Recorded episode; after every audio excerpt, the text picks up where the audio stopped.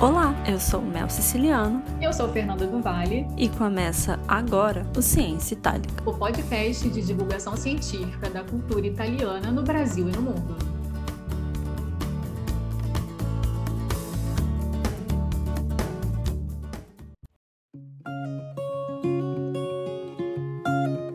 No Ciência Itálica deste mês, conversamos com Rafael Bertante, mestre, licenciado e bacharel em História pela Universidade Federal de Juiz de Fora, onde cursa atualmente o doutorado e o bacharelado em Ciência da Religião. Desde o início do percurso acadêmico, Bertante tem a Itália como foco de trabalho. Na graduação em História, pesquisou sobre a contribuição do imigrante italiano para a arquitetura de Juiz de Fora. Na dissertação de mestrado, analisou a constituição de uma loja maçônica italiana em Minas Gerais. Hoje, integra o Departamento de Cultura da Casa de Itália de Juiz de Fora, onde atua como editor da revista Casa de Itália. Em nossa conversa, falaremos sobre religião, imigração e cultura. Rafael, seja bem-vindo ao Ciência Itálica. É um prazer recebê-lo como convidado. Você transita por dois campos científicos, a história e as ciências da religião. Fale um pouquinho sobre o que cada um estuda como objeto científico e o que te levou a escolhê-los como profissão. E aí, meninas, tudo bem? Fernanda, Mel, obrigado pelo convite. Fantástico podcast de vocês, já maratonei todos os episódios e é um prazer poder participar com vocês aqui. Muito obrigado pelo convite. A história faz mais tempo assim dentro da minha vida. Eu acho que desde o ensino médio me veio a, a história pela cabeça assim, eu, e aí falei, ah, vou, vou tentar vestibular para isso aqui, vou arriscar. E aí foi, foi o vestibular, foi o bacharelado, depois fiz a licenciatura também e o mestrado e achei um campo fantástico. A história né, é uma ciência que agrega conhecimento de um tempo passado é, normalmente a gente faz recortes sobre um período ou sobre um assunto específico e vai buscar analisar os vestígios daquele tempo. A ideia é, da, da, história é que o conhecimento que a gente adquire desse passado, né, dessas uh, das experiências já vividas, é que isso nos ajude a interpretar o momento que a gente vive, a, a nos localizar nesse tempo presente e que a gente não cometa uh, erros que aconteceram no passado. É, é isso na teoria. Na prática, a gente gente percebe que não funciona tão bem assim. Talvez, né, se. Não, acho que não só na, na história, mas eu acho que se a sociedade olhasse mais para ciências humanas, o que, que as ciências humanas está produzindo em termos de conteúdo científico, eu acho que a gente estaria, acho melhor, assim, numa posição melhor. Mas é, é basicamente isso a história, assim, lógico, de, de maneira bem, bem básica, né? Se a gente fosse falar realmente sobre o caráter científico da história, tal, a gente levaria o podcast todo só para isso. A ciência da religião, eu confesso que eu não conhecia até então. Eu comecei a ter um contato com a, com a ciência da religião quando eu já estava finalizando a graduação, já estava mais focado no, no mestrado na área de história. E aí, depois, no decorrer do mestrado, eu resolvi fazer o, o ingresso no, no bacharelado de ciência da religião. Me encontrei, aí finalizei o mestrado em história, me encontrei ali na, na ciência da religião e resolvi tentar o doutorado. A ciência da religião, ela vai estudar o fenômeno religioso na humanidade. Então, você estuda a, a, religião como um fenômeno humano mesmo, assim, né? A gente não vai julgar se a religião A ou B é certa ou errada. A gente vai tentar compreender o, o que a, a religião faz para aquele grupo em, em, específico, assim. Então, é, um, é uma área que, se comparado com outras ciências é relativamente nova, ela é do, do século XIX. É, no Brasil, ela chegou no, na década de 60. Até uma, uma curiosidade é que a ciência da religião chegou no Brasil aqui na, na Universidade Federal de Juiz de Fora. Quando estava começando a construir a universidade, assim, com os planos né, de construção dessa universidade,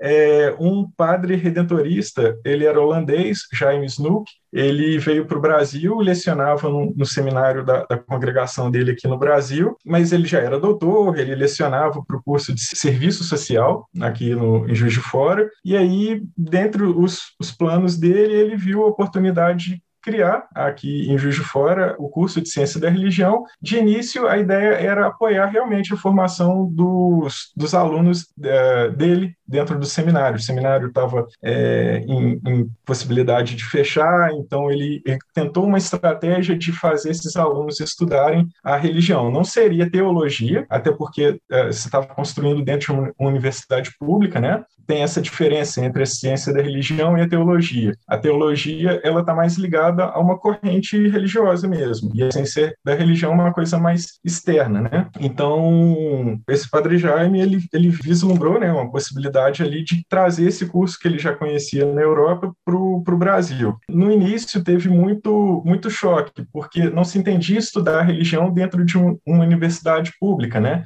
Então, houve uma certa resistência dos, dos a, acadêmicos e também por conta da igreja na cidade. Se as pessoas vão estudar religião, eles vão tomar meu lugar, ficou um clima meio turvo, assim, não sabia que queria se dar. Mas o departamento foi criado no final da década de 60 e ele existe até hoje, com os altos e baixos, uns momentos não funcionavam tão bem, outros momentos funcionavam melhor. Na década de 90 surgiu a pós-graduação aqui em Juiz de Fora e o curso assim é, é referência no Brasil todo hoje. Agora a gente tem, lógico, em outras universidades federais também, também grandes universidades é, privadas, né, como a Metodista, PUC, enfim, é, é, um curso que hoje já é mais estabilizado, assim, é bem legal. É muito bom, muito importante essa diferenciação que você pontuou, né, entre ciência da religião, teologia e o escopo da ciência da religião dentro da ciência. Na sua dissertação de mestrado, você investigou as relações sociais entre os imigrantes italianos uh, nas duas primeiras décadas do século XX. Como você chegou ao tema da maçonaria? Assim, era algo conhecido do seu objeto de pesquisa? Assim, foi algo que você viu antes e já foi pesquisando pensando nisso? Ou foi uma surpresa do percurso, assim, de investigar as contribuições, a sociabilidade e chegar à maçonaria? É, foi um pouquinho de surpresa. É, eu participava de uma iniciação científica, uma pesquisa de iniciação científica na história, que a gente analisava a contribuição do imigrante italiano para a arquitetura da cidade de Juiz de Fora. Juiz de Fora não era um, um lugar é, propriamente de agregar os italianos por aqui. Ela funcionava basicamente como um ponto de passagem dos imigrantes italianos. Eles desciam no Rio de Janeiro, vinham até Juiz de Fora, se hospedavam na hospedaria Horto Barbosa, que tinha aqui, era registrado a entrada deles no Brasil ali, e ali na hospedaria eles firmavam um contrato de trabalho. Então, assim, a grande maioria das pessoas que passaram, dos italianos, sobretudo essa virada de século XIX para o XX, a grande maioria dos imigrantes que chegaram aqui eram italianos e estavam em Juiz de Fora de passagem. Mas a cidade estava em desenvolvimento. Então, havia espaço para muitos desses italianos trabalhar, tanto na área rural, a plantação de café, né, que era o, era o máximo no, na, naquele, nesse período, assim, na Zona da Mata, era aqui, Juiz de Fora pertence à Zona da Mata Mineira. Então, é, esses italianos vislumbravam possibilidade de trabalho na, na zona rural, no café, mas também é, percebiu o desenvolvimento da cidade e espaço para eles poderem continuar o trabalho que eles já, o ofício que eles já tinham desde a Itália. Então, abriu-se muito comércio, indústria, por conta desse, desses imigrantes italianos.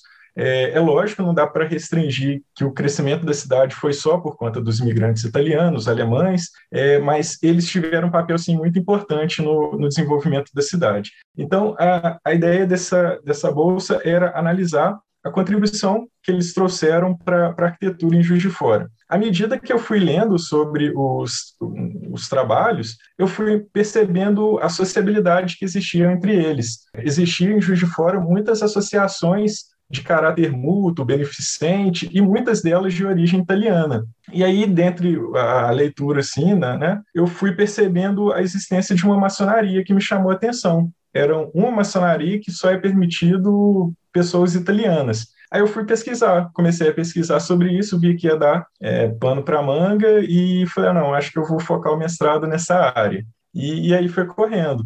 Então, Rafael, você falou das associações, né? E isso dá um gancho para a gente para a próxima pergunta, de certa maneira. Fala um pouco para a gente quem foi Benço de Cavour e como esse personagem impacta a história italiana no Brasil. Na verdade, ele teve pouca menção no Brasil. Eu encontrei mais menções nessa virada do 19 para o 20 no jornal local. E eu entendi que era um esforço por conta desses maçons. Esses maçons acessavam muito o jornal local, o Farol, na época, e noticiavam muita coisa através do jornal. As reuniões que eles teriam, é, trazendo notícias da Itália para a população que estava em Juiz de Fora, é, propaganda dos negócios desses, desses italianos é, através do jornal, enfim. Então, é, o jornal tinha uma circulação grande e trazia muitas informações sobre a Itália. E dentre as informações, falava-se muito do, do Conde de Cavour. Eu lembro que na, na época que eu estava escrevendo a dissertação, eu fiz uma pesquisa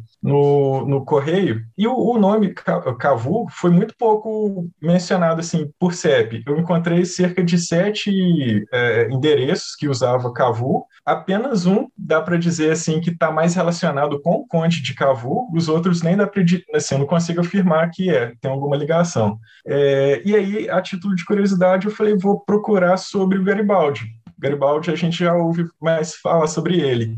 E aí o nome Garibaldi apareceu 65 vezes nos Correios. É um choque, assim, né, quando a gente compara esses dois nomes. O Garibaldi também a gente não consegue definir se é por conta do Giuseppe, se é por conta da Anitta, se é por conta da família, mas é um sobrenome italiano mais recorrente, tem a ver com unificação, mas foi mais recorrente do que o Conde de Cavour, que propriamente fez a, a unificação. Uma outra questão é, é que, assim, na verdade, a gente não tem uma uma prova, assim, não tem um registro que deixe muito claro a participação do conde na maçonaria. Essa foi outra coisa que me chamou a atenção. Normalmente, se tem, quando uma loja maçônica dá o um nome de um patrono, normalmente esse patrono tem alguma relação com a maçonaria. O Cavu não há, assim, não, não se encontrou até então uma prova que deixasse claro a participação dele na maçonaria. Mas deu para compreender que, pela importância que ele teve para esses italianos, pelo trabalho que ele teve pela unificação, o nome dele acabou sendo relacionado a essa loja. E então, quem foi o, o Conde de Cavour, né?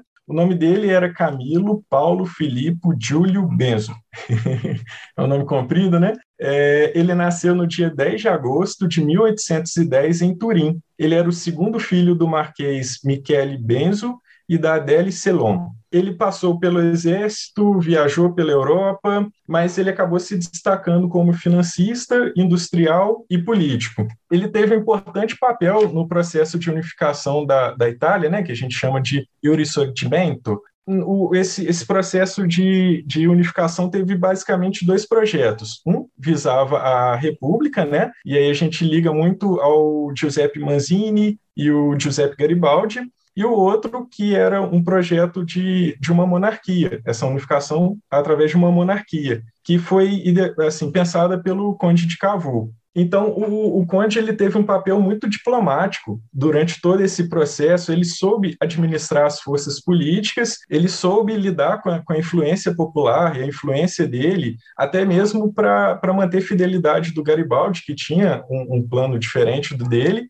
uh, e ele conseguiu organizar para que se acontecesse a unificação. Uh, as articulações, então, ajudaram na proclamação do Reino da Itália em 17 de março de 1861, quando também ele se tornou primeiro-ministro da Itália. Só que poucos meses depois, o conde acabou vindo a falecer e não viu o, a concretização do processo, né, que foi a conquista de Roma em 1870 a Roma então torna a capital da Itália, do, do recém-criado, né, da, da recém-criada Itália. Essa forma de manobrar que o Conde de Cavour teve durante esse processo da unificação, ele chegou a ser reconhecido até mesmo pelo Gramsci, era muito elogiado assim no, nos jornais. Há tantos jornais que eu li sobre colônias italianas no Rio ou o jornal Farol aqui de Juiz de Fora, é, falava-se muito da genialidade dele em todo esse processo de, de articulação para a unificação. Então, é, naquele momento, para a sociedade daquele momento, o nome Conde de Cavour era mais recorrente do que foi para a gente com, com o passar do tempo. É, eu acho curioso, a, a loja funcionou exclusiva para imigrante italiano de 1902, quando ela foi fundada, até 1925. Depois de 1925 também é, decaiu o número de imigrantes italianos chegados em Juiz Fora. Então acabou abrindo para os descendentes e acabou, é, enfim, para outras nacionalidades. E, e o nome Conde de Cavu, assim, é, vira um nome, deixa de ser um personagem e vira um nome.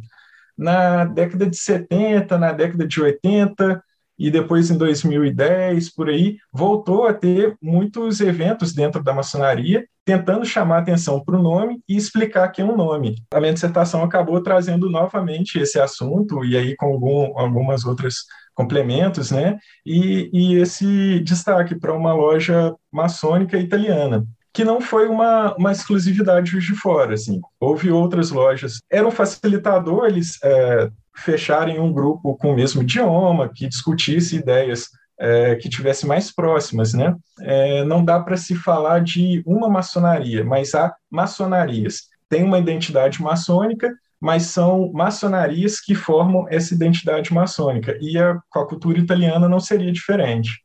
Bom, a metodologia ela clarifica esse caminho, né, esse percurso do pesquisador, né, sempre um olhar sobre a realidade que a gente está investigando. Então, no seu percurso, quais foram os autores mais importantes assim que compuseram o seu referencial teórico? Então, na, na questão passada eu citei sobre o, o Gramsci, é, eu li um livro dele que, que traz essa menção sobre o Conde de Cavour. É, o livro chama O Ressurgimento e a Unificação da Itália. E aí no, são uma série de textos né, do Antônio Gramsci, e em, um de, em alguns deles ele traz essa menção do, a respeito do, do Camilo Conde de Cavour. Esse livro me ajudou a, a entender bastante assim, sobre o processo de unificação da Itália mas os autores que, que assim me balizaram bastante mesmo, acho que o maior destaque é para o Ângelo Trento, que ele escreveu um livro chamado Do Outro Lado do Atlântico.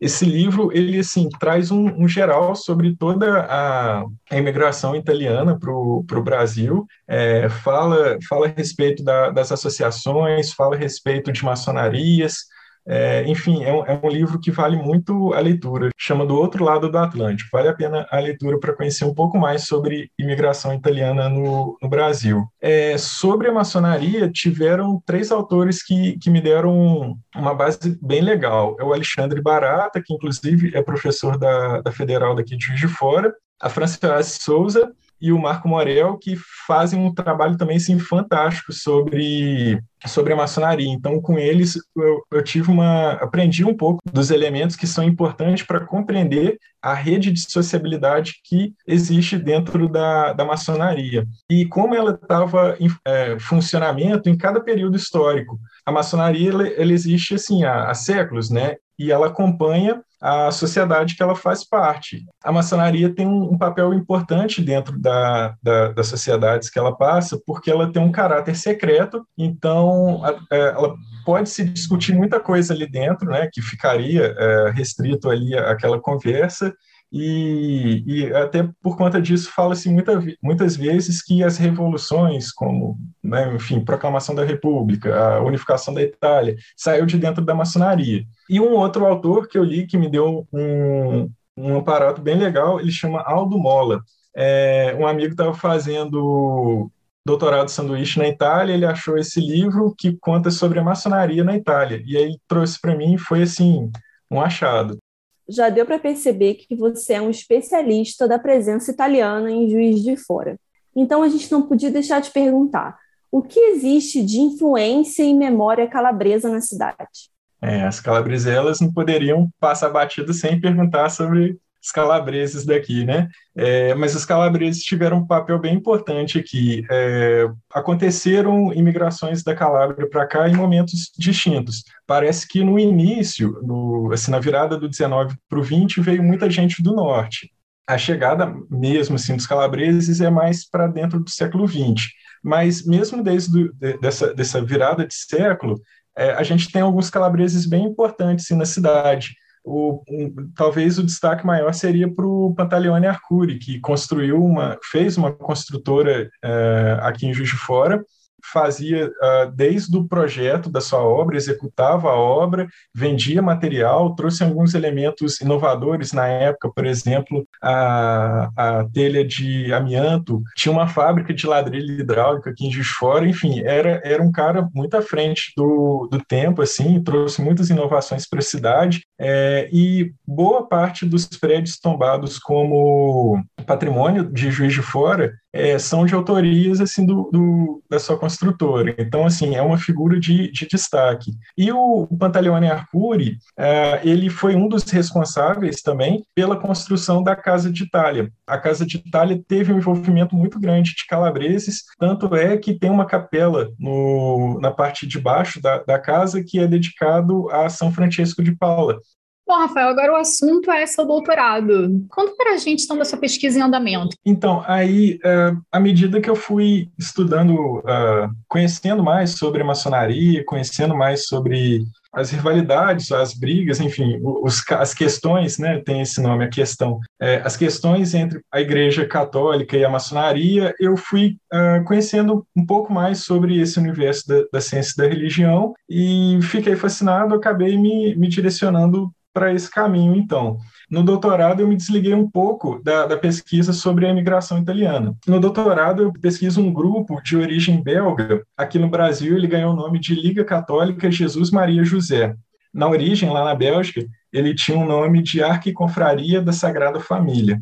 É, esse grupo ele foi fundado em 1844 na Bélgica e chegou no Brasil em 1902 uma coincidência. O, a, a maçonaria que eu estudei também é de 1902, e 1902 também teve uma irmandade que foi bem significativa em Juiz de Fora, que é a Irmandade São Roque fundada pelos imigrantes italianos, criaram uma, uma igrejinha, uma capelinha aqui em Juiz de Fora dedicada a São Roque. Enfim, 1902 foi um ano bem movimentado aqui na cidade de fundações. Esse grupo ele existe então desde 1902 no Brasil, começou aqui em Juiz de Fora, mas ele se espalhou pelo Brasil. Normalmente, é, a fundação dessa, dessa Liga Católica estava associada com as missões da Congregação Redentorista pelo Brasil. Ele é um grupo que existe até hoje, e a minha ideia de, de, tentar entender esse grupo é a defesa da família cristã, que eles fazem desde a sua origem até o dia de hoje.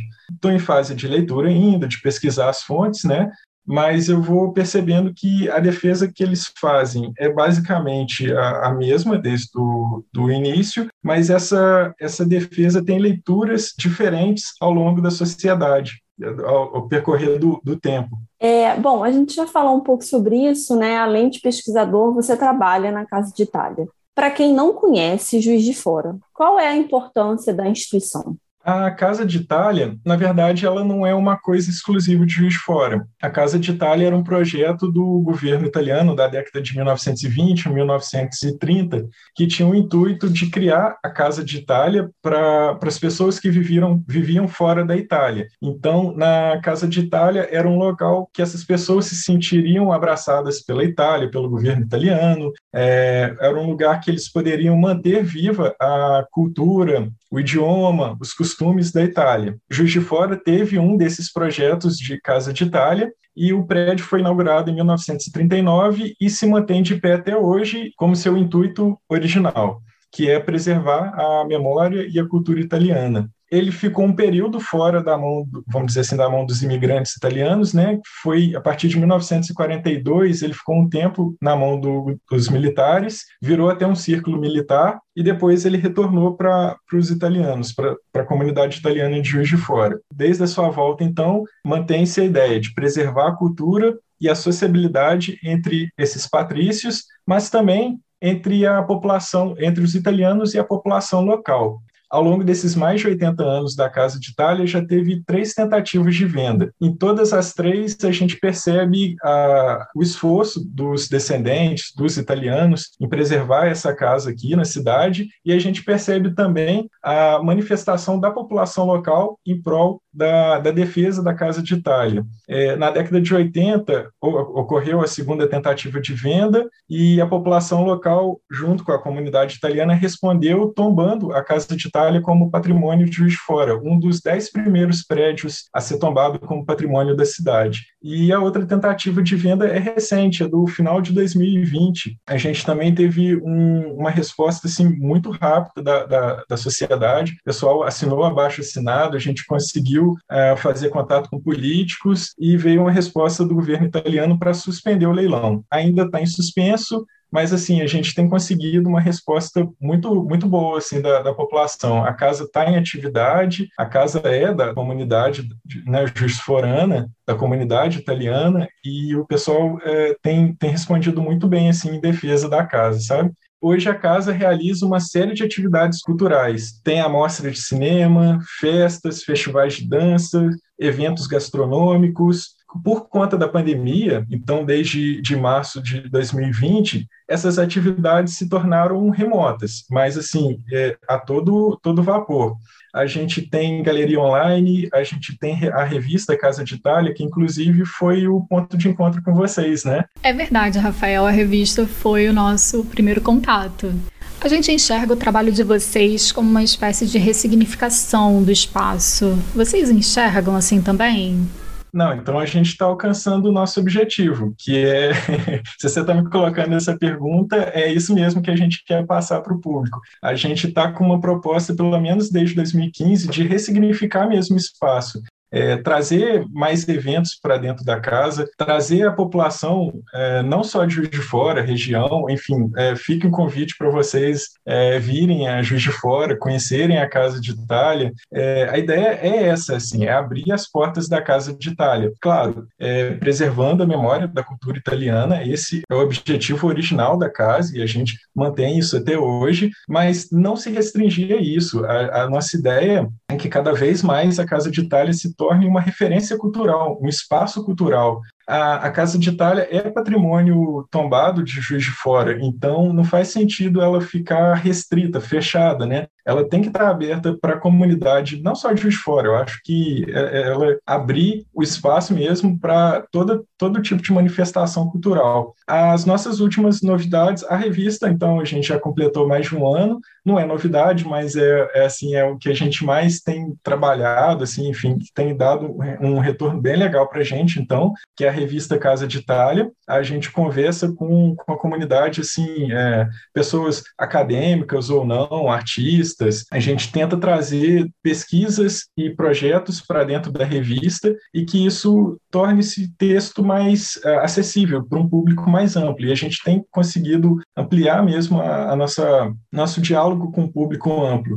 A gente também de novidade tem as lives, diálogos e narrativas, a gente está na segunda edição, e o Casa, que, que tem sido um desafio entrar dentro desse universo podcast, mas assim, a gente está maravilhado com, com a possibilidade de de mais um canal de comunicação e como é que é fluido, né, essa, essa conversa, é um pouco, vamos dizer, mais, mais informal, a gente fica mais à vontade para conversar e o podcast de vocês trouxe isso para mim hoje, assim, é, é muito gostoso, estou amando participar com vocês. Essas e as outras novidades que vão surgindo, vocês conseguem acompanhar através do, do nosso Instagram, arroba Casa de Itália JF, e através do nosso site, que é casaditaliajf.com.br. Rafael, a gente já está aqui no Papo de Cultura, então, para terminar, a gente não podia deixar de fazer nossa pergunta de literatura. Qual livro você indicaria para quem nos, nos escuta? Tem um tempinho para poder falar de algumas? não, vou, vou me estender muito não, mas tem alguns livros que, que me marcaram muito dentro desse universo da, da imigração italiana, dessa, me, me, fascina muito saber que pessoas abandonaram a sua terra natal, por mais que estivesse passando dificuldade. Então, um livro que me ajudou muito a, a, a compreender é o Do Outro Lado do Oceano, do Ângelo Trento, na área de história, um livro que mexeu muito comigo também, me influenciou inclusive né, nessa pesquisa do, do doutorado, é A Invenção das Tradições. É um livro organizado pelo Hobsbawm e pelo Ranger.